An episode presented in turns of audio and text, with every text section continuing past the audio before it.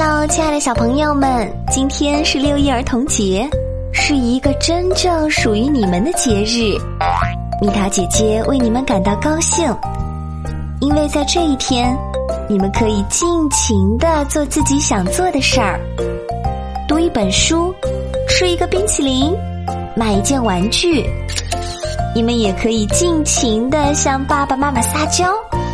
要求他们把自己的时间全交给你，而且在这一天里，我们大人也会把所有精力都放在你们身上，并且思考如何让你们拥有更好的生活，让你们健康成长，内心富足。小朋友们，蜜桃姐姐祝你们都成为自由的小鸟，快乐的小花。真实的去了解已知的世界，勇敢去探索未知的天地，活得精彩，活得有意义。宝贝儿们，儿童节快乐！我们一起来听今天的故事吧。你好，宝贝儿，欢迎收听蜜桃姐姐讲故事。我能做得更好。夏天到了，火热的太阳把鱼多多河烤得发烫，河狸们都懒洋洋的待在水里，休闲的晒着日光浴。哩哩哩哩哩哩哩哩哩哩，伴随着一阵口哨声。一个黑影扑通一声跳进水里，哗啦啦激起一大片水花，吓了大家一跳。一圈圈的水波纹渐渐散开，波纹的中心冒出一个小小的头。艾塔，你又在玩什么？一只河狸好奇的问。是高空跳水，是不是特别棒？艾塔高兴的转着圈儿，用扁扁的尾巴啪啪的打着水。胡闹！老河狸很不满意。刚才他正做着美梦，全让艾塔给搅了。有这时间，还不如去学习造房子呢。造房子还用学？我早就会了，而且我造的房子肯定是最棒的。艾塔不以为然。是吗，艾塔？能让我们参观你造的房子吗？小河狸们兴奋地说。艾塔满脑子都是稀奇古怪的想法。河狸们都知道，他造的房子一定很棒。好啊，跟我来吧。艾塔的房子建在偏僻的小瀑布旁，看，这就是我建的房子。这是你建的房子？小河狸们先是惊讶的睁圆了眼睛。然后一个个哈哈大笑起来。这样的房子我们可不愿意住。艾塔有点惊讶，这多特别呀！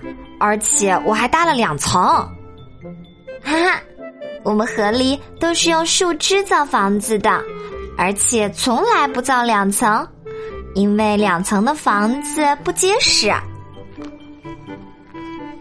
谁说不结实？我现在就去里面跳一跳。艾塔不服气了，他飞快的爬上二楼，在地板上使劲儿的蹦蹦跳跳。咔嚓！艾塔脚下的地板断裂了，艾塔扑通一声掉进水里，房子也稀里哗啦的散了架。大家笑啊笑啊，艾塔狼狈极了。他还从来没这么丢脸过。大家都离开了，艾塔坐在散乱的竹竿旁，心里很难过。是的，河里只能用树枝造房子，我真是个大傻瓜。艾塔，不知什么时候，爸爸来到了他身旁。听说你的房子在这里？没有了，爸爸。艾塔伤心的说：“我根本不会造房子。是的，我再也不造房子了。”爸爸没有说话，他走到那一堆散乱的竹竿前，皱着眉头想了想，又转了两圈。哇，儿子，这真是个创举！爸爸大声说。艾塔疑惑的看着爸爸，他不太明白。你看，你用竹竿盖房子，又轻便又结实，而且比树枝好看多了。可是，竹竿造的房子塌了。艾塔呜呜的哭了。那是因为你还差一点固定的东西。爸爸微笑的看着他。我的儿子一向都那么的让我骄傲，你一定能造出最特别的房子。真的吗，爸爸？你觉得我能行？艾塔擦了擦眼泪，心情好多了。我还有好多想法呢。那就去做吧。不过，造房子的时候一定要用心，最好建在水流平缓的地方，还要方便你下水哦。好。艾塔觉得自己又自信了起来。艾塔认真的选择了一处地势平缓的地方，造自己的新房子。把粗壮的竹竿深深的打进地下，这样房子就能更稳。然后，他又把同样粗细的竹竿。整整齐齐的扎成竹排，做成外墙和地板。几天以后，一栋结实的竹竿小楼就稳稳的立在鱼多多河上啦！真是太棒了！爸爸惊叹道：“儿子，我就知道你能行。”我还想增加点东西。艾塔看着自己的房子，觉得还有一点不满意。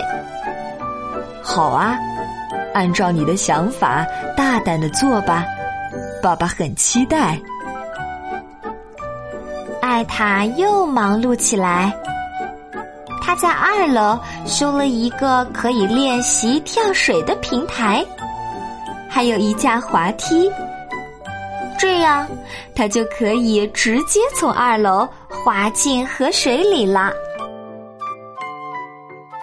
爸爸和妈妈给艾塔送来了一些用品和好吃的。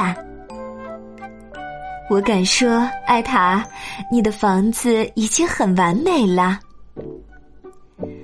爸爸和妈妈参观了他的小屋，赞叹不已。我想，我还可以让它更好一点儿。艾塔骄傲地说：“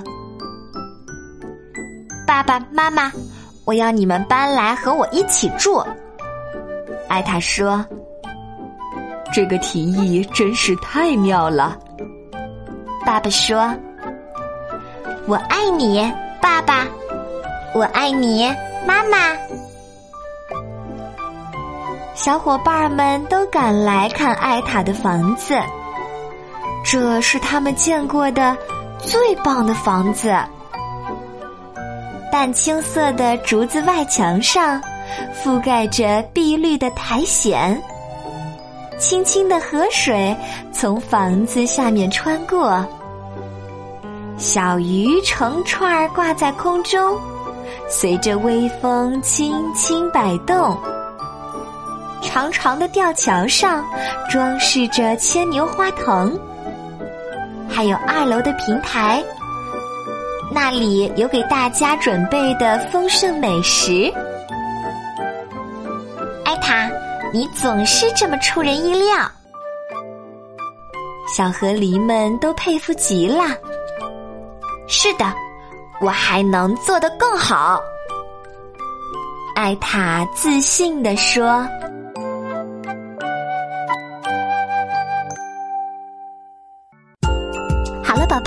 事讲完啦。想和蜜桃姐姐做朋友，就在喜马拉雅中给我留言吧。